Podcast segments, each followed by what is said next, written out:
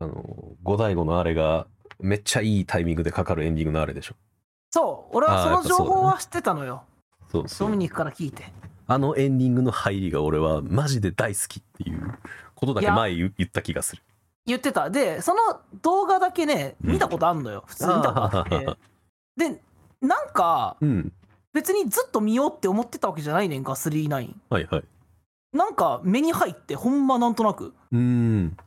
あ、これ多分ドミニクが言ってたやつだし、はいはい。えどんな話かなんとなく知ってるし、はいはいはい39はっい、はて。い。で、あと、よく喋ってたおじさんのオタクたちがやたらと喋りたがる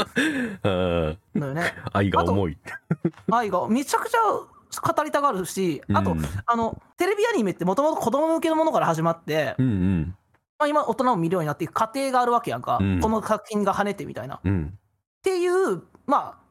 勉強というかそういうこと調べていくと大体出てくるんだよ39って。ああ、出てきますね。 39ヤマトガンダム出てくるんだよね。はいはいはいはいはいはいはい。とかあとちょっとアニソンについて調べたことがあったのでやっああ、ははははは。ぱアニソンについて調べてもやっぱこの有名アーティストが関わった、うんうんえー関わりだした例としてはいはい39の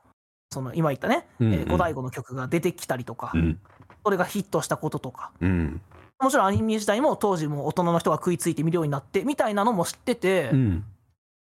多分なんとなく、あオタクなら通っといてもいいかなみたいなのがあったんやろうな。 うん最後知ってるし、どんな話かなんとなく知ってるけど、まあ、見てみっかなと思って見た結果、めちゃめちゃ面白かったな。やばい、やばかったわ。 あーこれは、シンめプルにちゃめちゃ、うん完成度というか、なんて言ったらいいのいやかそうな。完す成度げえ綺麗よね。あの、初めから落ちまで。麗無駄なく、無駄なく全部、ぐるっとなんか、一つのちゃんとパッケージになりましたっていう感が。うん、うん、あれはやっぱすごいよな。すごい。というところで、だから今回は銀河鉄道39。まあ、主に映画版の、初代映画版の。そうだね。ちょっともうそっから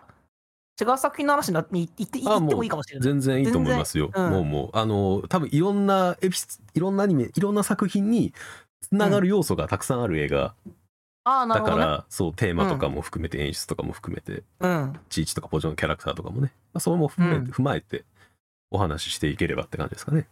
そうだね。うん。じゃあ、タイトルコール、お願いしいきま。ますはいサブカルのぬかるみ。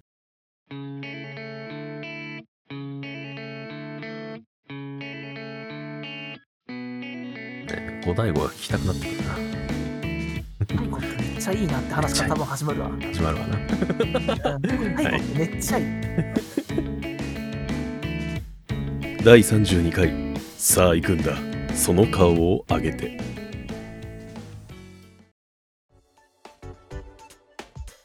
ところで、はい、今回はだから銀河鉄道39回ですね本日のドうラ遊び、ん、なんか、はい親世代のアニメってイメージがあったんだよね、もともとは。うんもう下手したら今の世代はおじいちゃん世代よね下手したらああ、確かにね。うんなんかこう、懐かしのアニメみたいな番組があると、大 体、えー出て出くてるねくる作品。うんうんうんで、えーっと、バラエティ番組に野沢雅子さんが呼ばれると、はいは大いはいはい体ゲストの一人が「鉄道お願いします」って言ってって言われるってメいうーテル!」ってそうそうそうそうそう言ってそのリクエストしたゲストがうん「はあ」ってすげえ感動するっていう流れはうんあるよなみたいな、だから見たことないけどなんか好きな人は多いんだろうなっていう、あとまあメーテルうんうんねあのなるほすごいどこうな永遠のお姉さん理という想のか 女アニメ界理想の女ランキングをはいはいはい多分な今の何十代からなおっちゃんたちでつけたら多分トップ3には入るんちゃうかトなランクインし続けてるでしょうね大体これ峰不二子と、はいはい、はい、えっと、みみなみちゃんと見えてるとね。そうやな、このあれ三大やこな。の半派に分かれるみたいなイメージの あるでもまああ、よあの見た目も綺麗なしてるけどどんなキャラかようは知らんみたいうんな、うん、で昨日ね初めて見てみたのよね39をじゃあじゃあまあ小太鼓めっちゃいいの話からしようかなもうおい、めっちゃいいの小太話からしよう か。鼓いいやや最初に言ったからもう曲が本当にね、あ、てかもうだからね、やっぱエンディングの入りですよ、本当に。そこまで至る物語もちろんそうなんですけどね。 五大悟は本当いい。泣いたよエンディングで泣いたよねあんな泣ける曲なんだって思ったわそう。あんなに明るい曲やんそう、明るい曲なのにな。そう出発する時の曲っぽい曲調だしなんかそうそうそうそうそうそう新しいもうオープニングであってもおかしくないような曲調やしねそうそうっていうなんかイメージがあってうんうん最後メーテルと別れた後にあのなんやろあの完璧なタイミングだよね 流れ始めるてんてんてんてんっていう哲郎が「メーテル!」って読んでナレーションが一回入るんだよね、ああそうそうそうそうそうそう今万感の思い思いでで敵がなるみたいな息がそなのるナレーションもねフルで聞いたら、ま、めちゃめちゃいいのよねめっちゃ良かったでしょさらばメーテルさらば39みたいなのそをうそうそうすっごいいいナレーションで言った後のあのよイントロがかかって鉄道の横顔でこうぐるーっと回ってきてねカメラがそうこれもう見てくるとしか言いようがないねんけど口で説明してもこんな感じになるから全然でも 伝わりにくいけどさ伝わりにくいけど Netflix にあるからぜひ見てください見いてやるほ人んとエンディングだけでも見たら凄さがわかるからでもやっぱエンディング単体うんで見てもだ多分あめちゃめちゃいいけどやっぱまあ2時ね間ちゃんと見てのあうのんシーンはもうね、涙号泣です涙よよね、うん、でそのかかり始めるタイミングもいいって言ったけど、うんその後うんうんその見送り終わったはいはいはい鉄郎の後ろ姿歩いてる後ろ姿の中ずっとその曲がかかっていくねんかう、んその曲の歌詞とそう鉄郎とのリンクがさすごいねんなすごいいいのよねさあ行くんだその顔を上げてっていう上げてやばい本当にそうあの人の目が語っていたよ「さよならも愛の形だと」って、ねメーテルと別れた後に後ろ姿の鉄道を映しながら言うんだよ、お素晴らしいよなこう最高よ本当にいいんですよねでそのはい流れ始める前の鉄郎とメーテルのやり取りもすごくいいのよね、ああいいねうんうんうんもうもうメーテルと鉄郎ってうんうん最終的にお互い完全なる好き同士になってんねんなだからあー劇そ場うだね版ではとりあえずうんもう完全に両思いというか、両思いで、うん、通じ合ってる中にはなってますよねそうメーテルがね言う「私はあなたの青春の中だけいた女」みたいなセリフ言うねんけど、はいはいはいここいいねんなその悲しそうな言い方もそれセリフも今俺が言ったのはちょっとはしょってんねんけど、うんうんそのセリフもフルで聞くとめっちゃよくていいよねそうその前にまたあのあの2人の口づけのシーンもあったりとかしてねうんそれがあってそのメーテルのセリフがあってあの走る39を鉄道が見送ってうん五代をかかっていやすっごいいい終わり方って俺もう、ま、マジかと思ったもんな 感動しすぎてこんなそらあのずっと言いたがるだろうなおっさんたちって思っうんた、ああこれをだって青春時代に見てしまったらねうんうん、それはずっと残り続けるなとは思うよねであれ以後そのエンディングとかかかって気持ちいいのを見ても、うんうん3対1になっちゃうやろうなって思ったそよ、うそうそうそうそうそううん、いやーすごいエンディングあとうんそうだな、まあ、要素の話要素というか哲郎の演技というかさ、はいはい野はい沢はいさはいんのちょっと落ち着いた野沢さんのああ声そうだねある感じよりはこうそうそうせる感じというかねこれは調べた分かったことで俺まだ見てないんやけど、んテレビの鉄道の年齢と劇場版の鉄道の年齢って違うんやって、ああちょっと年取ってんやったっけあのねテレビは10歳はいではいはいはいはい15歳やねんか、いはいはいはいはいはいであの顔もすごい凛々しくなってるんだよねうんうんうんで劇場版も回想シーンはあのテレビ版の鉄郎の顔、うんうんうんあのちょっとこう、まあま、ちょっと間抜けっぽい顔というかはいちょはっいとこうギャグっぽい顔なんだけどすごいかっこよくなっててうんそれに合ったすごい落ち着いた演技をしてんねんけど、うんなんか野沢雅子さんの声って落ち着かせて、こんなかっこいいんやっていうかなんか 味があるからなやっぱなこ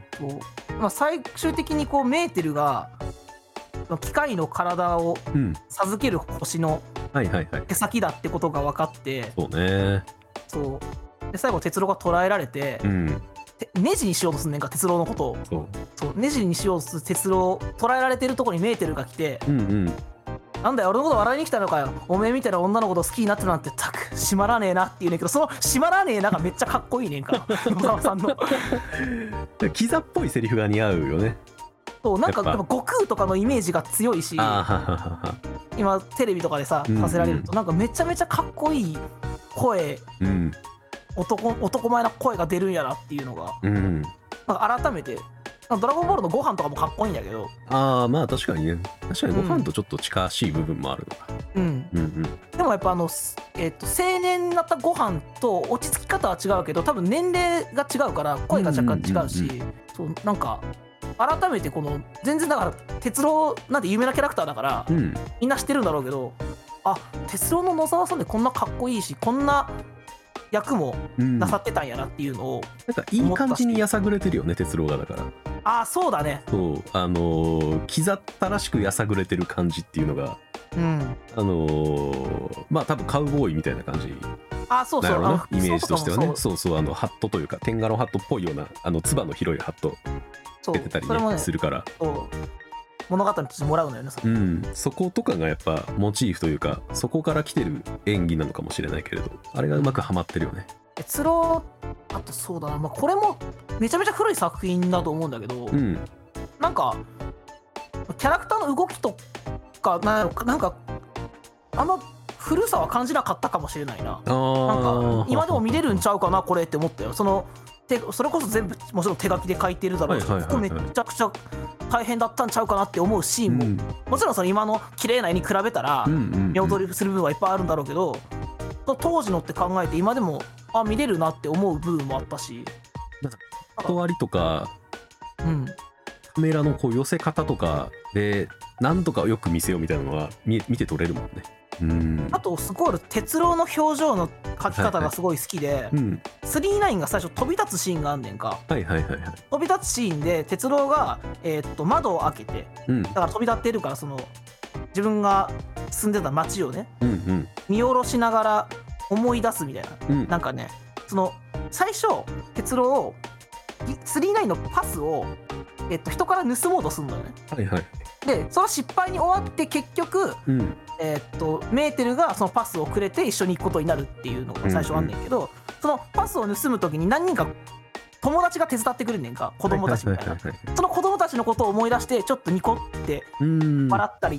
でその次に思思い出すのはお母さんのことを思い出すねんか、うんうんうんうんお母さんを思い出した時は目をすごい潤ませて涙はこぼれないんだけど鼻をってやるみたいなはははそのね顔とかすっごいいいのよねあーだからすごい表情もその豊かに描かれてるんじゃないかなって俺は感じたし、うんうんで哲夫の表情が豊かに描かれてるということは大気になるメーテルはよりこううん表情が動きが少ないそうそうそうのが少なめよにりねこう映えて見れるっていう風になってるんちゃうかなっていう人間臭い男と神秘的な美女っていう対比がこうよくできてるんでしょうねそうそう。で、メーテルのまあ魅力だけど、まあうんメーテルもそらみんな好きになるよなって思ったもんな。だ って、いやメーテルって、うんなんか俺、本来持ち合わせていない2つの要素を持ち合わせてるなって思ってんけど、うんメーテルってお母さんにそっくりなのね、はいはいはい哲郎そうの。ですっごい、それですごい惹かれるってのもあんねんけど、うんその行動的にもすごいこの母性的といううか、んうん冥王星うんそうにそうそうすぐ途中、そう、手前に、あ覚えてる冥王星の手前。あのー寒くなってて抱きしめてくれるんだよね、うんうんなんか自分のコートみたいなのにう入れんてうんうんうんっていうすごいこう母性愛あふれる行動を取る反面すっごいミステリアスな部分もあるやんかで母性とミステリアスってさ相反してるやん絶対うん本う来、んお母さんは謎謎がないし普通、うんうん、で謎だらけの人は本来お母さんの要素ないんやけどなんかどっちもすごい魅力的な要素でそれをどっちも持ち合わせてるっていうのがうんなんかなかなかもしかしたら他にないのかもなって思ったねうん他にいるとしたらなんかメーテルが最初なのかなとかはいはなはいんいかはい思いながら決見めなたんやろうななあーもう一個母性的なシーンやったなあのねレストランに飯食いに行くシーンがあんねん39の中のでメニューを読むねんけどうんうん哲郎がメニュー読めへんねん多分英語で書いてあるかなんかでうんで何になさいますかってウェイトレスに言われんねんけどえ、はいはいああのあのってなっちゃうねんかああでメーテルが「哲郎ビフテキ食べましょう」って言ってうんビフテキでビビフテキじゃあビフテキ2つって哲郎が言うねんけど、うん今度は焼き方はって聞かれんねんか、ではいはいはいまだえええってなってそこでまだメーテルが焼き方はミディアム私はパンで哲郎はご飯よねっていう、うんここもすごいお母さんっぽいそうやな優しく引率してくれてる感じよねそうこら好きになるで哲郎と思いながら見てたんやけ どこんな綺麗なね人にそんなんされたなと思ってやっぱこの正体は何かわからないし最初うんうんうんうんいきなり怪 しいねんななんか見も知らあの、まそうそうそう助けてくれてで哲郎最初そのパスをパクったって言うんでめちゃめちゃ逃げてるのね、うんめっちゃ逃げてるのを警察みたいなのに追われてはいはいはい哲郎が助けてもらって気絶みたいなのしててうん起きたらメーテルがシャワー浴びてんねんけどもシャワーのとこからもう変な話し声が聞こえてくるわけようんなんかお前はあのあいつから離れるんじゃないぞみたいなうんうんもう怪しいの布石はもう打たれてるよねいっぱい分かりやすくもうえ実は悪いやつなんじゃないのって 思う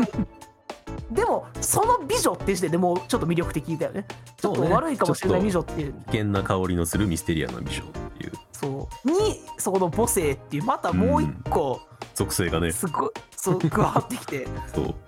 う属性方なんですよね、結構ね見えてるあ のねメーテルも属性方だけまどあ実は実はよあの、はい39に出てくるこの劇場版に出てくる女結構みんな属性方よ、ああ松本零士の趣味なんでしょうねだからねうんみんなこうって思ったもん俺そんな一人当たり乗っけますって思ったいろんな人出てくるこなクレアとすかごねい可愛いあそうクレア今言おうと思ったクレアよなんであの見た目で可愛いんクレアめっちゃ可愛いなうーん魅力顔的絡めなたりするねそう悲しかった最後メーテルの母さんと一緒にうーん道連れになって死んでしまうねんけどね哲郎さん私のただ一人のお友達好きだったって言いながらそうそうそう死そんうでくねんだすっげえシンプルなセリフやけど普通にもう涙あのためながら見た俺 昨日いやなんか木をてらったセリフがあの多くないっていうのもなんかすごく刺さりやすい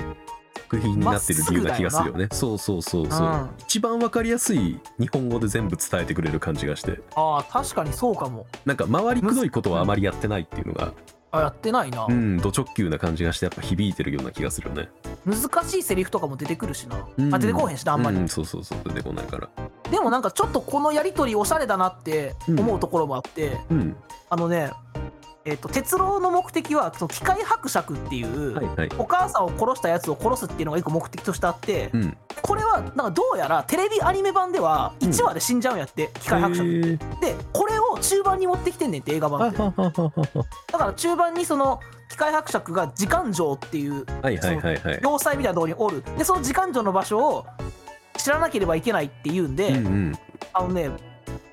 バーみたいなところに入るんだよねはいはいはいはいはいはいでえーっとカウンターに座ってマスターから「何する?」って聞かれんねんかうん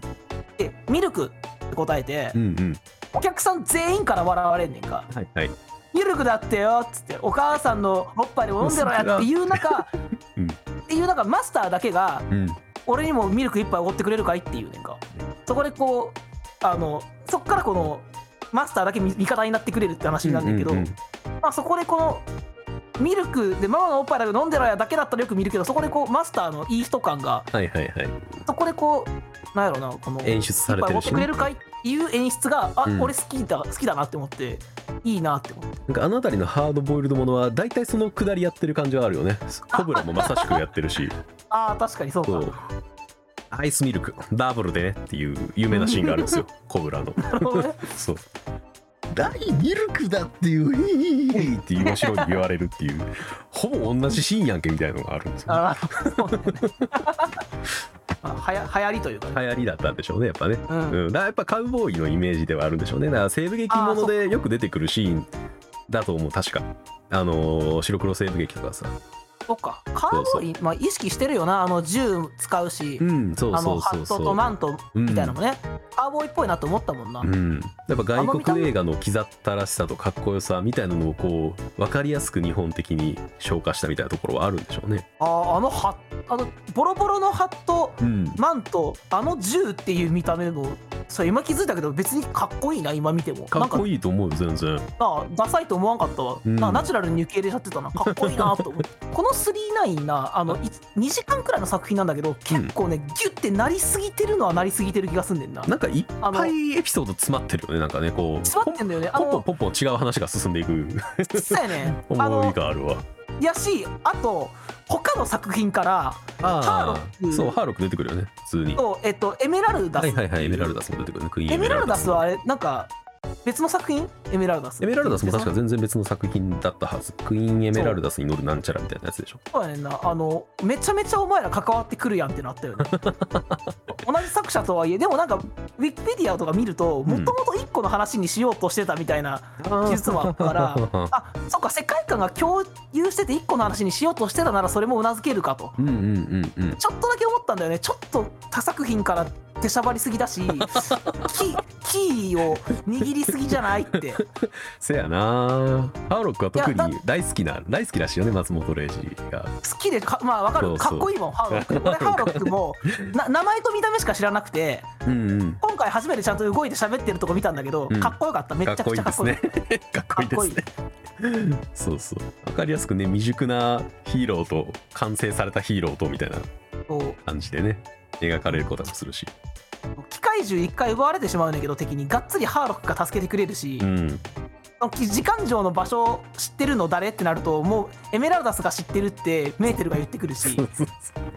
えこんながっつりキーパーソンみたいなでもあで途中その時間上のそううん場所を知ってるやつっていうのを最終的にたどなんか辿っていくとうんうんえっと土地郎っていうああ、とちろうでしょそうそう。そうで土地郎もめちゃめちゃハーロックに関わってくるらしあやつらしいよどうやらそうそう。関わってくる話らしいよね、とちろうに関しては。でに関してなんだけどなんか匂わせるだけで土地郎の話はああちょっとしかやらないさらっと終わる。 そう。こっちのちょっとしか出てこうへんのにもうなんか見た目とか声とか動きとか全部すごい魅力的やねんななんかうん取り連れて、うんうんあの日本酒飲んでんね んなあの青春美少年って書いたねまず青春の時点で日本酒だしうんうん、何美少年って銘柄って思いながらちょっと面白いなって思ってやけど俺、とちろうはなんか富山さんやから、やっぱすごい覚えてるね。そう富山さんやねん俺そう、めっちゃいい声や誰やと思ったら最後富山さん富で山さんですね、だから。そう富山さんやったなだからエメラルダスは栃郎のこと好きやねんけどあ話の結構大事なところで言うとその最初による「タイターン」っていうところで鉄郎はそのマントとあ、帽子と,、うんうんうんえー、と戦士の銃っていうはいただ、えー、と唯一機械人間を殺すことができるという銃を手に入れるはいはいはいはいでその持ち主が誰かっていうのは語られないのよねうんうん最初で、えー、とエメラルダスに会ってうんその銃と帽子を見てうん。 「これをどこで手に入れたの?」って聞かれてそうそうそうそう「タイターンで」って言ってその人がどうしてるか今聞いたって言ったら教えてくれなかったみたいな話があって、俺最初あこれがハーロックなんかなと思って見てたのよ最初、うん。そしたらあの土地郎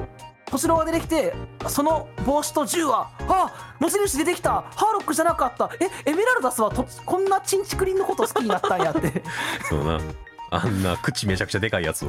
そうそうそうそうそう顔の端から端まで全部口やんけ、みたいなね、そうそうそうデザインをしてるから ね。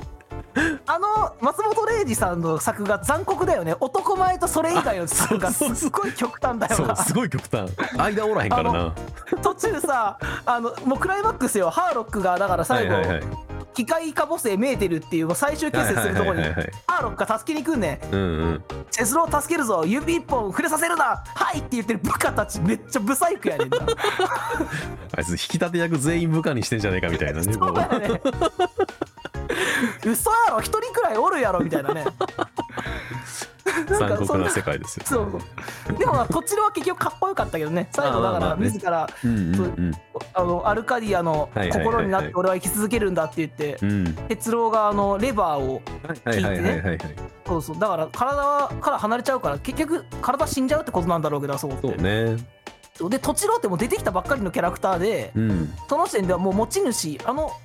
他だからタイターンでうん銃くれた人の息子でうんうん。もともとの帽子と銃の持ち主ってことしか情報にないんだけどそこからのとちろの演技とはいはいかだけでもうとちろのことが好きになって見せ場もちゃんとあるしな。わかりやすく。そうでとちろがその知る時はもう俺もやっぱ感動したもんねう。ん。うんちょっとだからそうあんな短い中でもうんうん。ちゃ強んとキャラ烈クタなーね好。きにそうさせてくれてるんやなっていうそっかそうなるとやっぱ短い中でもよくできた作品だとは印象をちゃんと各個人にこうフォーカスをちゃんと当てつつ、どんどん話は動かしていってっていう、そうそうそういろんな、なんか入れ子構造みたいになってる感じがするよね。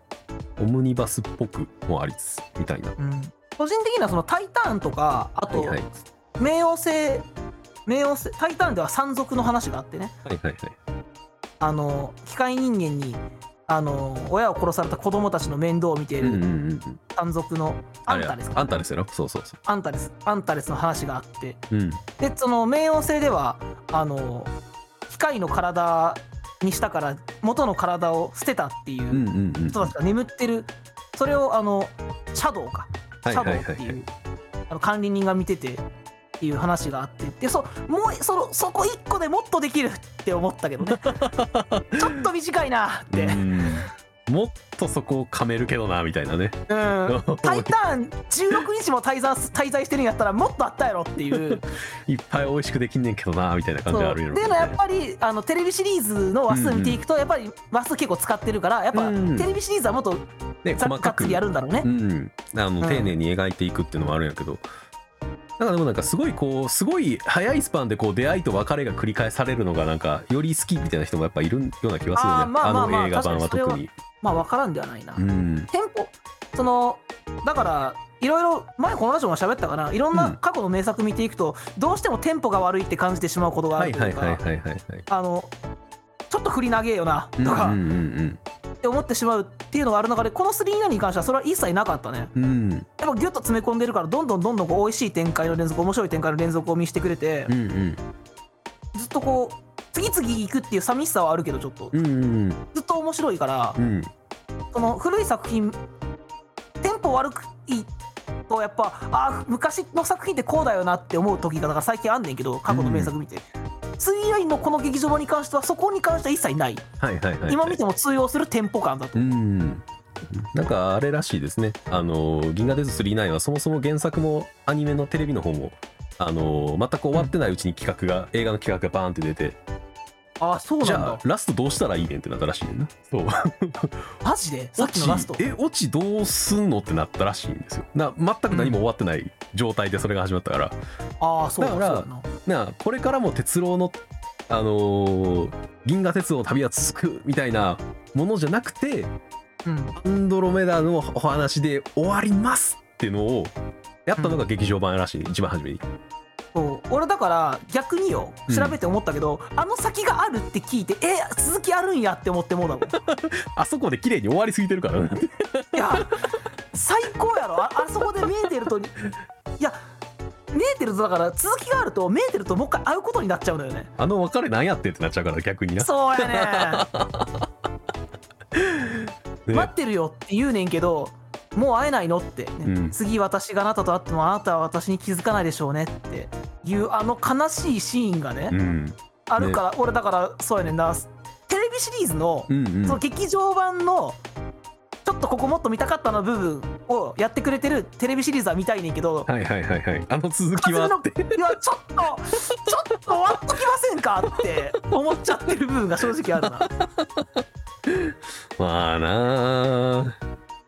あなこの先はまあ正直あの打足感はねやっぱりうん、うんまあまであじ見る順番にもよるんやろうけどやっぱついちゃうものではあるんでしょうねでなんかこれごめんあの作品の数が多いからどれか分からんけどじゃああのあとどんな話になったのっていうのを見ると、うん結局機械化母星メーテルを破壊しても、うんえーっと地球での機械化は止まりませんでしたああなんでそうそうなんそうそうちょっとおかしいしそうそうそうそうそうあでもそうか別に地球だけに地球にも機械の体を作る技術があったんだったら別におかしくはないんだけど、結局機械人間とね人間のうん、かちょっと確執みたいなの終わるんですそうやね んなもうやったしで鉄郎は確かねテレビシリーズの最後かな鉄郎は機械の体がもともと欲しいうんけどずっとこの旅を通してこの儚いこの命を大切に生きることが大事って学んだんだっていうのがうん鉄郎の大きい成長うんうんうんでそれ以上ってもうないと思うねんなうん鉄郎の大きいそれ以上に大きい進歩ってね。うんうんああなるほどなるほどそうだからどうしても打足感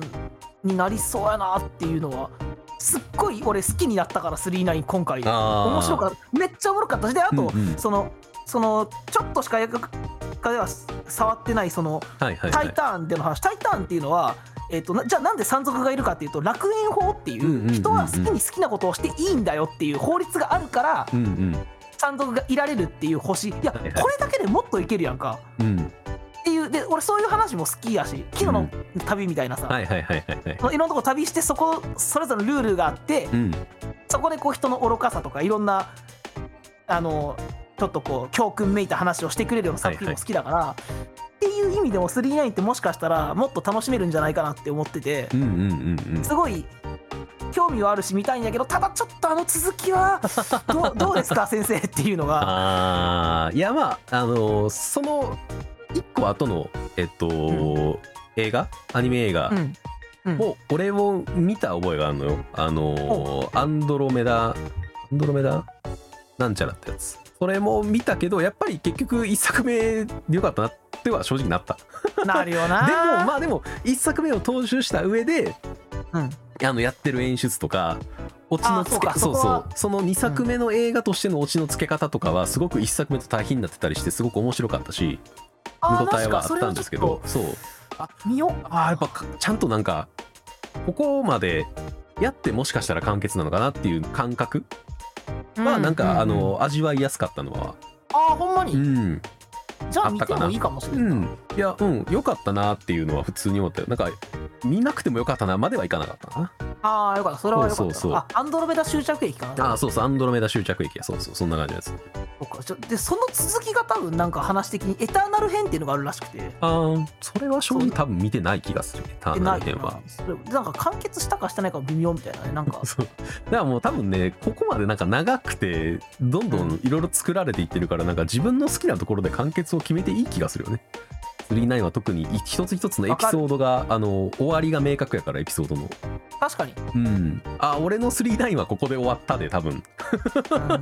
終わらしても多分気持ちよく終われる作品な気がするよね。うんうんあと何が今続いてても回第一作の終わり方が本当に綺麗だからあさいな。うそう最近見た過去の名作を見た中ではなんか一番、ああ。だから俺の思う解をもたらすことが面白いはいはいはいとはいす。るのであればかなりそうね。とこう群抜いてたんちゃうかな高順位にランクインする気持ちのいい終わり方をする映画やからねまさしく、うん途中もすごい分かりやすく気持ちいいところあったしなアンタレスが助けに来るところなんかめちゃくちゃ燃えたもんね分かりやすくね、あのー伏線回収じゃないけそどうあのだから言ったろ撃たれる前に撃てってってうん言って マンタの動画で「お前どうやって忍び込んだんだよ」なんてもうこんな細かいことはねやもばう気思にっしちゃたダよメちょっと待ったお前えそんな忍び込んだりするタイプのキャラなんて思ったし いそのこんな鉄道がこんだけ苦労して探した時間上にどうやって忍び込んだのって思ったよ、はい思ったけどそんなことはいいんだよそうそうかっこよかかっこよければね歌舞伎の役者がどこから出てもいいんです別にそうそうそう花道から急に出てきても別にいいんですよそ うそう、しばらくでいいのよ。そうそそうそう急に出てきたところでかっこいいから OK っていうそうああいうノリはありますよねやっぱねそう体の不発弾のね、うんあの、あの伏線回収ってすごい良かったよね。あうんうんの、うんうんあの機械伯爵のあのバリアみたいなのを破るたはめいにはいね、はいはい自ら。すっごいかっこよかった。まあ、アンタレスは出てきた時からもうかっこよかった けどな。あの、なんていうの、なんていうの、気のいいおじいちゃん感とはいはいはい強そうな感じとかも、うんすごいいいキャラだなって思ったけど、すごいいい見せ場だったよね、最後。うんだってさっき属性方の女の話したけどあ機械伯爵の横によるリューズっていうさあその入っ何やったっけあの哲郎がさっき入ったバーで歌ってる、ああーははははギター持って歌ってるはいはいはいキャラクターがいいねんけどまずこの流れてる歌がねすっげえ悲しくていいねんなうん歌謡曲みたいな曲なんだけどそれがすごいなんか良かったのとそのキャラクターもすごい美人でうんであの機械伯爵の思うがままあの体をいじくったから体中機械だらけっていうねはいはいはいはいで顔は美人でみたいなで最終的には機械伯爵は裏切るじゃないけどこう、うんちょっと鉄郎側に肩入れしてくれてみたいなね、うんうんなんかその一人当たりの属性が多いなって感じた一人になったなリュウズ でもすごいあの個人的には好きなキャラクターその流れてる歌がすごい好きだったからうんうんうん歌謡曲っぽいのが好きっていうのもあるんだけどななんか BGM とかもなんかあんまりこう分かりやすい多分古いのは古いっていうのは分かるんやけど古臭さをあまり感じないというかあ感じなかったねいい曲が多いよね BGM も含めてそれこそさっきのその鉄郎がうんは釣り以内のって旅立ち旅立つ時に五太鼓かかんねんけど「はいテイはいはキいングはオいフ」って言ってあの曲めちゃくちゃいいねうんいいうん、なんかメロディーラインが古くないもんなんか古くないねえ古くないね五大悟ってこんなにいいんやってその時まず五大もう悟いいんなんすよかもう掴まれたねあんた好きやもんな竹俺川好幸秀きの音楽俺竹川幸秀大好きや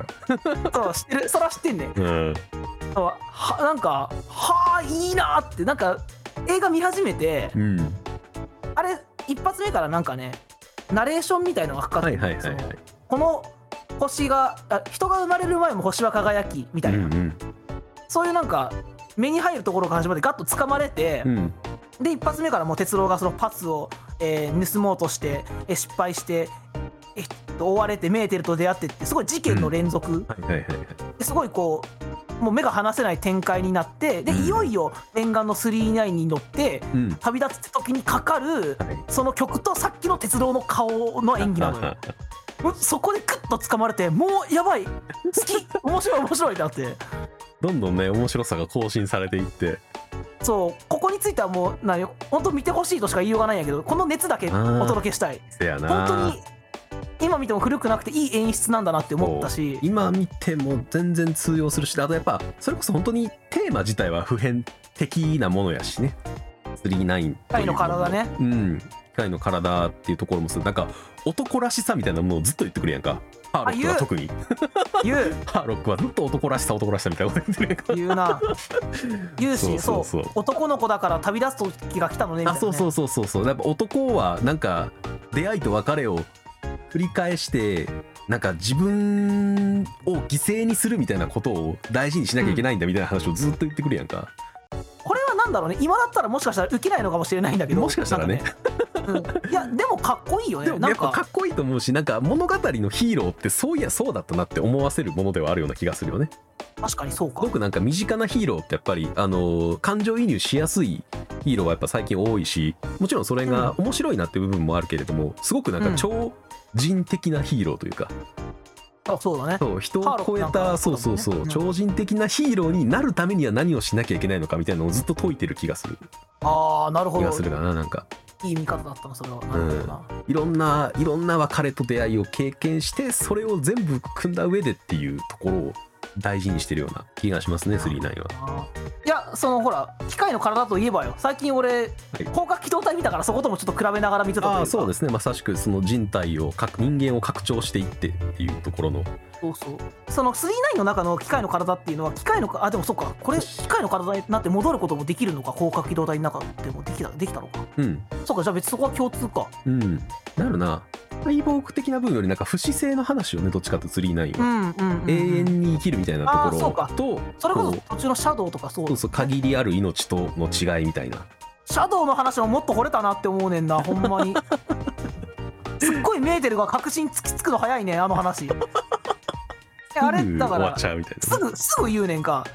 あのあなたはそう永遠そう永遠の命なうんを選ぶのか限りある命はいはいはいにもう一回戻るのかその選択すらできないじゃない、うん言わないでメーテルって言うねんけどそんな大事なことはもうちょっと伸ばしてから言うねん最後にっていうのはちょっとあ ったのだから見てる時はちょっと早っって思ったよシンプルに はちょっと早くないもうもうそれ言ったってことはもうこもうそろそろこの辺りのくだり終わるなっていう感覚がね終わる な伝わってきちゃうもん ねどうしてもねまあ2分しかないからそれはしゃあないねん けどであれもなんかテレビ版のはいはいそのアマゾンプライムのさ各話のあらすじみたいなの見るじゃんああ見ると,、えーっとシャドウは鉄道にそばにいてもらうために、うんあのお母さんの幻を見せるみたいなくだりがあったはいりすはるいらしいはいはいはいはい劇場版はすごい力技だからね、シャドウね。せやて鉄郎を押し倒して、そばにいてほしいだけ、そばにいてほしいだけなのって、え、パワーまさかのっていうね、な力づくというねすっごいいいキャラクターやん、でもシャドウって、そうの、んあのー顔、自分の顔が好きだ、うんうん好きで、元の顔以上が作れなかったから、顔は作らなかったわっていう、のっぺらぼうでいるっていう、うん自分の顔が好きだったらさ、多少だなんか妥協しても綺麗なはい顔はい作っはいはいてはい美意識が高いんだからそうなのにのっぺらぼうにすんねんで、うんっていうその尖った部分とかさ、うんうんその境遇とかもさもっともっと惚れるぜっていうのが濃いよな本当キャラかな そうそう一人一人もっと惚れるぜっていうのがうんあるからそこはちょっとこう流れていってる感があるのが若干こううんうもんうっんたいないんだなっていうのはだからそこはやっぱりテレビシリーズを全部見た上だといい具合にはしょってんなみたいな風になるのかなとかね、かもねもしかしたらテレビシリーズ見たらもしかしたら上々に感じる部分が多いのかもうん、しれないしであの機械伯爵が序盤で死んじゃうってなると劇場版の途中までだから最初から鉄道の目的はテレビ版の場合は機械の体を手に入れることはいはいはいやるけどそうそうそうそう劇場版は途中まで機械の体を手に入れることプラス機械伯爵を倒すこと、うんうんうんまあ途中までの目標が2つある方がやっぱ盛り上がりはあるだろうなって思ったよね段階的にね進んでいけるしなんかうん一個、あクリアできたなっていうのが観客にも見てわかるもんねあそうそうそうそう途中で、うんい山が2つ作れるというかそうやねこんな感じは多分あるでょしょうね途中まで結局その機械の体を手に入れる前に倒しちゃうからあれなんだけど、うん機械伯爵を倒すためにみたいなことも言ってんだよはい機はい械はのいはい体を手に入れるはい目的だから機械の体を手に入れる目的っていうのもより分かりやすいしう、んうんなんかそういう意味でも良かったのかなって思って、うんうん、だからいい改変だったのかなこれもしかしたらでも当時のファンはざわ、うなんか論争が起こったかもしれないよねいや世間じゃ言われてるけどあーどうなんやろあそこカットされてんじゃんってなんか俺らが原作のファンとかなら言いそうじゃないちょっとあそこカットされてんのちょっとないやいいねいいねんけどあそこカットされてるよなって言いたがるやん俺たちなってああそうやな言いたがるしうんうんうん気になるやん好きな話だったらそれがうんうんねよりうんうんあのだかどらうなんやろうねそうスクライドが劇場版になった時にさそなうんかね喋ったじゃんあそこ削結ら構れカてるッ部ト分とされたかねみたいな、ううんんあのセリフなくなったねみたいな話をしたから、うんってなるともしかしたらこう当時のファンはうんそういう話があったのかもなと、まあ、想像だけどねあー思ったりはでもなんかやっぱ39俺も見た当時なんかどんな感じやったんやろみたいな、あのー考察とかじゃないけど意見感想みたいな、あのーあーはいはいはいネットをググったり当時みたいな感想かそうそうそうやっぱ、うん年と年季の入ったオタクの 感想をさネッ年季トの入でったなネットであー漁ったりしたけれども、うんやっぱりねみんな肯定的ではあった気がするよね少なくともあまあ俺そうながんだ見た限りでは。なんかやっぱりだからその削られた部分より増やされた部分の方が良かったんでしょうね。ああなるほどね思う、うん、あのエンディングがやっぱそこの象徴的な部分だと思うからいやあのねだから途中いろいろ言った俺もっともっとこのいろんなこの映画のハーロック出しゃばりすぎ問題とか、はいはいはいはいあのこの話のいやであと最後の最後の方にねうん、私は鉄郎のお母さんの生き写しって走りながら言うねんか走りながら言うなそんなこともっとじっくりまとってやれよって大事やすげ大え事や大事その話みたいなあとちょっとほんとちょっと待てとそこはもっと間を取ってやるんじゃってはいはいはい思いながら見ててうんそういくら世間でどう評価されたか知らんけどちょっとここは俺は切らしてもらいますよって思ったけど最後のエンディング見たらそんなことどうでもよくなってしまったもん全部吹っ飛ぶ結ん局はだろうなっていうの飛がぶそうお飛ぶね 俺もほんまに探しててみんな大体そんな感じやったよなそうやんなそういろいろ言いたいことあるけど、うんあのエンディング最高っていうそうけなんかやっぱりテレビシリーズと比べてコンパクトにまとまってる部分、あのーうんその設定の掘り下げだったりとかあの考えたい部分も多かったけれども、何はともあれエンディングがやっぱり素晴らしかったですねみたいな結びがそうほぼほぼ やねんなだからどんだけみんなのあの心にエンディングがやっぱ刺さったんやっていうのがね。で増やされた部分でいうとさっきの年齢もやっぱ10歳あそうそうそだうそとうああならないだ5歳足されてるからでき,、うんできるテーマというかちょっあとのねうん、なんか背伸びする少年っていうのがよく出てていいよね。そうやねで15歳だからこそなんかこの青春のうん、一個の青春の終わり、まあ、中3の年齢やったりするから、一個の青春の終わりっていう終わりっていうの一はね区切りとしてもいい年齢じゃん、15歳って、そうなんで10し歳ょうとね。これからが青春じゃんっそうそうそうそうそうそうそう。ていう感じだからいろんな意味でそこの改変が良かったしうんその改変を全部美味しく最後うんまとめてあの気持ちのいいエンディングに持っていってっていうね、ううんんいやウィキペディアで見たけどあの最後のうん、別れのシーンあの声優さん2人ともあの野沢さんと池田さんかな池田,、はいはいはい、池田さん池田雅子さ2人とも泣いて進まんかったらしいな なんんか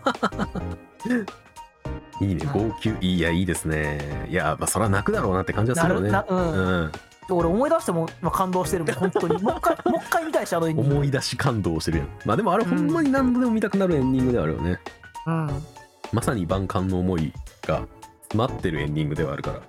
あのナレーションの声もいいねんななんかちょうどいいねんな本当になんか、もうすごい感情を押し殺してるかのような声でナレーションをね、そさうれて、すごく重たい言い方なのよね。今、うん万感の思いを超えてみたいな感じでのもなんかうるさくないというか出てそう出そうてそうそう。ちょうどいいとこやねんな主張しすぎない。つ冷たくなくうん、突き放すわけじゃないっていうあの感そじうがね。熱すぎないあの、うんあくまでナレーションだよという絶なん妙かそこなはやねっぱ、温度感うんがやっぱナレーションの人も気持ちこもったんちゃうかなそこは、見事ですよね全てが、うん、これはでもなんか通ってよかったなっていや今ー回思ったかもうんうんうん絶対通って損がない作品だと思うわいやエンデハーロィンッグクとの入り素晴らしいアニメに絶対入ると思うしね入 る入る入るし本当にあの2時間絶対無駄にならないからならないならないそこが一番大落ちやからなってそこに至るまでのお話だからもうさそれにまいた五醍醐の曲うんだけでもあのささっき言った野沢雅子さんのかっこいい演技だけでもそれぞれだけでも結構俺見る価値あるよって言える要素がうんたくさんある作品だと思う、あその上でるね物語ちょっとちゃんと面白くてそうねちょっとこうまあ一個まあ教養じゃないけどねオタクならちょっとはいはいはいはいほっときたいなって作品だったりするっうんていうのもあって絶対見て損はないそうそうだと思うわだね実際今なんか似たような感覚で見れたアニメってなんかあるかなと思ってもあんま思い浮かばなかったりするしねない似た作品って言われたらないねそうこの映画みたいなアニメ映画みたいなものってなんだろうって思ったらあんま出てこないとやっぱ唯一無二なんだろうなっていう気がするしうんやっぱ15歳のこの少年哲郎が主人公っていうところがだからうん等身大の、なんていうの15歳じゃなくてやっぱ背伸びをする15歳っていうのが俺はすごく好きうんわかるわかる、背伸びをしてすごいミステリアスなメーテルとなんとかこう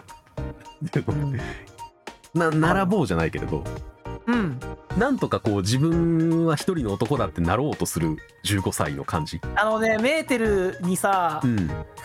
39の中でさ「地球に戻ったらどうするんだい?」って聞くシーンがあんねんか、はいはいはいはい君さえよかったらあのっていう時めっちゃいいねあそこあそこの演技聞いて ほしい本当にいいなああそこの背伸び感と恥ずかしそうな顔もいいねんけどやっぱ声の演技素晴らしいのよね、もう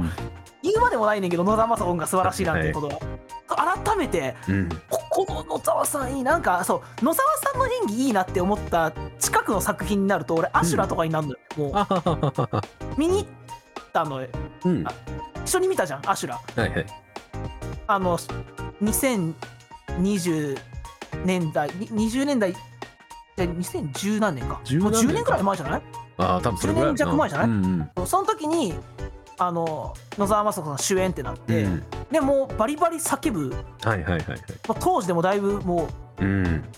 ね60超えたはるせやろなでもバリッバリ叫んで感情ガーって出てくるすごいうん野沢雅子さんの凄さってのは分かったけどその昔の落ち着いたこのはいはい静かなトーンで、そのかっこよさとそのでもちょっと等身大うんうんなうん男の子がちょうど重ねられそうな部分とうんうんでもちゃんとヒーローでもあるみたいなあの絶妙な感じはいっはいはいていうのが見れるっていうのが、唯一無二よねでも改めてもうねううんでも他の、うん、全部野沢さん違う演じ分けしてるだろうけどやっぱ鉄郎じゃなきゃちょっと味わえないなって思ったし、そらみんな言うわなメーテルって言ってくださいって そら言うわって思っ言いたた、くなるよなそらうん、なんであんなみんなメーテルの名前読んだだけで感動すんのやろうと思ったけどあのエンディング見たらもう納得うんうん絶対みんな頭の中に答えをかかってるもんせや言なってもらっ た後うん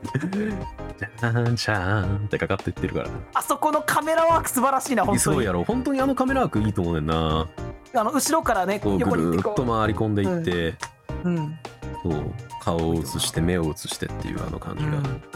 そこにあの歌詞のリンクよねまささあし行くくんだその顔を上げてあの曲のタイトルが「銀河鉄道999」っていうのがやっぱり本当なんかそのストーリーというかうん作品のその鉄郎の持ってるテーマ性みたいなのをちゃんと曲に落とし込んでやろうってやった感じがすごく伝わってきていいよねなんか俺39の曲ってうん佐々木功さんの曲あるやんか、はいはいはいはいはい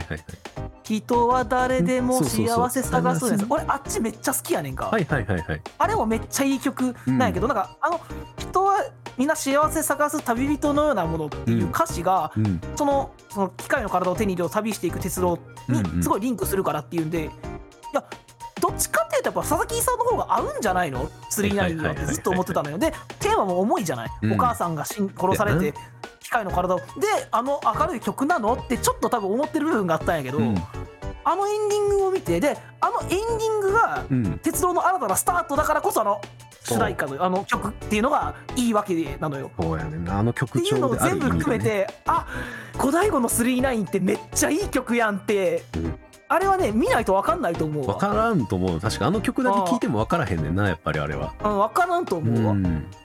あのエンディング見て初めてあの3-9がどれだけこうアニソンとして素晴らしいかそうそうそうそうあの物語のための曲だからそうねやっぱりそうとしてどれだけちゃんとこう書かれてて、うんえっと物語にしかもちゃんとこうカタルシスにちゃんと一役もそう二そう役も買ってそてうっそうていうだからすごいこうただこう有名な人が関わったアニソンってだけじゃなくて、うんいそういう意味で本当に名曲のアニソンなんだっていうのをや名曲ですねそう昔アニソンを調べてる時じゃ分からなかった意味でうもんすごく大きな発見だったねあー見ないと分からんなってそうね作品としての古さを完全に凌駕する、あ良さ量がすと、るねうん、楽曲の良さもあってほんのすごい作品よねその機械の体を手に入れたくてお母さん殺されてて、で途中機械の体は手に入れなくてもいいっていう結論に至るってところまでも知った状態で見てやっぱり見てよかったって思うところがいっぱいあそこも含めてあったのよいっぱい、うんうんあのさっきの哲郎の表情も一つとっても、うんうんえ音楽かかるためにその演出とカメラワークの部分かなうんうんうんだからそうやな結構見てみなわからんななんでもっていうのは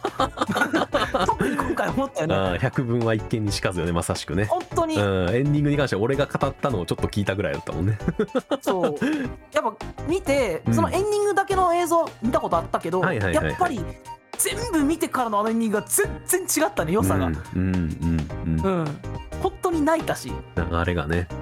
やあれは本当に見てみるもんやなっていうかね改めて僕昔のもんでも内容知ってて、うんこんな話だって思ってても見てみなわからん良さっていうのが、うん、いっぱいあったなっていう。らしく再発見をね良さを再発見することができるっていうのがうんうんコンテンツが今まで残ってるから余計にねそれができるっていうのは、幸せなこことですねれはなんかここ最近うん、見たものの中では結構一番ぐらい人に勧めたいああ作品に かな俺は確かにな、うん勧めたい進めやすいなそしてな、勧めやすいやろ、うん、ライトでポップだけどすごくグッとくるっていう、そうやねんうな、ん、良さがあるよねそうライトだけどライトすぎないそうそうそうそう、テーマ性の深さもあるけどエンタメうん、として今言ったようなすごい素晴らしいところがいっぱいあって、うん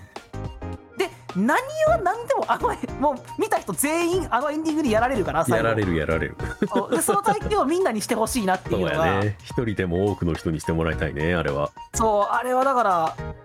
見た人にとっては今更何言ってんだよなんだけどそうそうそうそうさすがにねもう50年近く前でしょそうこの作品だから見てない人いっぱいいると思いうっねんぱけいいどるでしょそらうん、親がまだいや生まれてな見てい世代もいるだろうからな下手したらぜひ見てほしい俺ねなんならその親がちゃんとここまで覚えてるかどうかを含まれて親にも見したいもんね。ああいいと思うね、うんだから親になってから見るとまた感動は違うでしょうね、うんこの作品は特に一緒に見ようよって言って見たいよあちあょっと、子供と一緒に見るす39っはうん懐かしいなって言いながら見てほしいけどうん最後すごい感動するからって言って感極まりそうですね、うんこれは一番最近見た中では人に勧めたい作品でうん個人的にはこう、うん、にもグッときて、うんうん好きなところも多いうんうんいいよねそうやなまあ、うんこれを機にこうハーロックあハーロック確かアマプラで見れるんだよね。ああーなるほどテレビ版がそうハハーーロロッックク気俺にもなっ見てたことないなそういやあの見た目とねあそのうそうあの船そう見た目とキャラ角度が分とかるなあアルカディアかスパラボに出てくる様ぐらいしか知らそなうい今言おうと思ったスパロボに出てきたことあ ってそえうそうあんたスパロボに来んのって思っそたうあの思い出ぐらいしかないけど、スパラボに出てきてる様ぐらいしか俺は分からへんうん、ハーロック見てみたいがですねかっこいいキャラであることはもううん今回の3-9で分かったのね、うんうんうんうんちょっと見てみてもいいかなっていうそうのでねすねまた広がったかもしれないそうねまた世界観が広がって、うん、ひねうん、ヤマトも見てみたいしなああヤマトもしっかり見るとやっぱ面白いところはいっぱいあるうんうん作品だしねあと五醍醐もいっぱい聞いてくださいあ五大悟は聞聞かな いのいやめっちゃよかった五ほ醍ん醐もいまっぱいに聞いてくださいうん聞きますあの抜ける感じの声もいいしねあの声もいいね本当にいい声もなかなか他にいい品いないよね屈託のない声みたいな感じよねなんかでもちろんたあのあの声がいいのはこれまでを聞いて知ってたんだけど、実はこう普通にバックに乗ってるあの演奏の音とかも込みで全部ほんまに五大五っていいなって思っていいんですよね本当にいいバンドだな五大五ってうんもともとあの曲はねうんあのバラードっぽくなる感じだったんですってあそうなんやでもあのエンディングならそれも名付けるなうんであうん機関車が走っていく様をなんかイメージしながらバーってやってたらアップテンポにどんどんなってったんですってえー、あ別にあれなんやそのえっと作り手側からのリクエストとかじゃなくて勝手にそうなっていったんなやってたらしいんですよ天才やんすごい な作り直した話かと思ったらより自分の中で結局より良いものを作っただけの話だったすごいな結局結局その銀河鉄道999っていう物語を思い浮かべながら作ってったら結局こうなるしかないなってどんどんあの感じになってたらしいですねポップこうなるしかないなであれができたんあれができたらしいですよお台場天才やんただ天才らしいですねあの人たちはだからそう曲作ってんの滝川幸秀だけじゃないからなあそうそうそう編曲の人もいるからね他のそう面そうそうそうそうそうやっべすげえそうであのシーンが生まれたんやすごいそうな、ですねいや先人の才能はやっぱ素晴らしいなと思うなあまさしく総合芸術みたいなシーンやなじゃああほ本んま当にそうだねうん演技も演技も音楽もそのうんカメラワーク、うんうんうんうん作画も全部込みでうん音とかもいいんだよね39そうだねあのーカチッカチッってあの感じのこう回るかの感じ車輪の音とかねあのとあのちょっと近未来未来っぽい機械音っていうのああそうそううそうなるなるそうそれとこの記者の音がミックスしてどっちもかかるちょっとうんうんうん不思議なねそう音あれも音のこだわりみたいなのすごい感じたなあるやろうしなうんいやー確かに細かくいっぱい見れる作品やから俺もう一回見返したくなってきましたねああもう一回見てほしいあうんと、あそうあと個人的には車掌さんももっと惚れるぞって思ったあんないいキャラクター車掌さんはなんかテレビでいっぱい出てくるんだよね確か そうテレビアニでメあのの方人で帽子取るシーンあるんちゃうかな確かあテレあビなやんか見たことある気がするうテレビでん、や帽ってた子の人はどうなってるのみたいななんかそうそうそうそうどうなってるか俺も忘れれたけど、もう忘れたなうん、なんかあった気がする多分あるんだよね映そ画のだとあ辺りんなはちょっとしか出てこないのに、うんちょっとしか喋らないしあの肝月さんかはいはいはいはい肝月金田さんかなうんうんいいよねうんうんあのスネ夫の一目前のねそうそうそうそ口どこにあるかしらんけどソフトクリーム食ってるシーンあったわうなるほどなそうそこなんかクレアがねあうの、んうん時間上のある星に行かない方がいいと思うんですっていううんうんうんそこのクレアそこのクレアもねいじらしくて可愛いのよねああそうねいじらしい可愛さがいっぱいあるそううんうん今あまりだから今あまり描かれない女らしさと男らしさがある作品よねそう考えるとやっぱりほんまやそうやな、うん妖精になったがゆえにちょっと失われつつある女らしさ男らしさうがん多分なそんうだかなエンタメとして消化できてる作品な気がするよねあー確かになそれがなんか、そうや今やったらまあ受けなかったりするしあとそれがそ,、うねれを普通に現代の作品でやられてしまうとちょっと、うんうん違和感をねそう見え違和感、うん、なんかうんってちそうそうそうそうょっとちょっと大丈夫かって思ってしまうかもしれない俺なんか、うん大丈夫かなってで今俺昔の作品だからそう今み今この2021年でそのそういう感情をやると実際そんなんいないしってやっぱり感情が先に来ちゃうあーと確こかにろもあるしね昔やったらあいたのかもなって思える余白がやっぱあるからうんここも大きいんだろうね多分ああなるほどう、うんね、いい女といい男がいっぱい出てくるんお話ですか間違いらないそれ間違いない、エンディングを含めてぜひおすすめの一作っていう感じですね。間違いないおすすめ、はい、というところで本日の「ドラ遊び」は銀河鉄道9 9一本でしたね。お前 な意外といけたな一回でいけましたね。いやー本当にうんそうまだね余韻がああ。ためやらないというかね、本当にずっとまやあっぱ喋リってまたリフレインしちゃうよねやっぱ曲とかね、うセリフとかがすっごい気持ちよかったもん俺見終わった後本当に、爽快感に満ち満ちてるうん、よく寝れた なんて気持ちいいお話なんだろう、まあ、途中悲しいシーンもいっぱいある中で、でもやっぱりね結局うん最終的にちゃんと前向きになれるお話っていうのがやっぱいいよねシンプルにうん勇気をもらえて前向きになれてっていう、うん、絶対そうだねうん、なんかその負の部分をもっと描こうと思えばいっぱい描けるとこ山ほど散らばってるけど散らばってるよ実際ほんまに散らばってんねんけどとりあえずちゃんと前向こうぜっていうところに最終的にメッセージが一つにそこに収束するっていうのがやっぱいいよな機械伯爵のとこ行った時お母さんあれやであの標本になってんねんであの鹿の頭みたい に、うんえあれっていうあれトラウマよあそこからもう 元気あそこから引きずってもいいけどそそうそうこはやらずにっていうねそうそうそうそうそう、うんそこもなんか踏まえてやっぱ超人的なヒーローあー確かにそっか鉄のうんそう、だけどどっかこう身そう近そうだけどなんか親密であの親近感をねうん覚えられるようなキャラ造形っていうのがいいバランスなんでしょうね本当ねいやいいですねいろんな魅力を再発見できた回でしたねあ本当に良かった、うん俺は本当に見てうんうんなんかき僕あの期待以上に面白くて期あー待以上に見終わった後に本当に人に勧めたくなる作品だったから、うんうんうんなんかこのラジオでまあ一応こう紹介するような意味でもあるから、できてよかった話がいやよかったねいやよかった私よあかのったこの新鮮で見したたてしほやほやのね熱で喋れたのも、やっぱその熱で喋るのが一番伝わるしねう ん、実際というところで本日もご視聴いただきありがとうございましたありがとうございましたお疲れ様ですお疲れ様です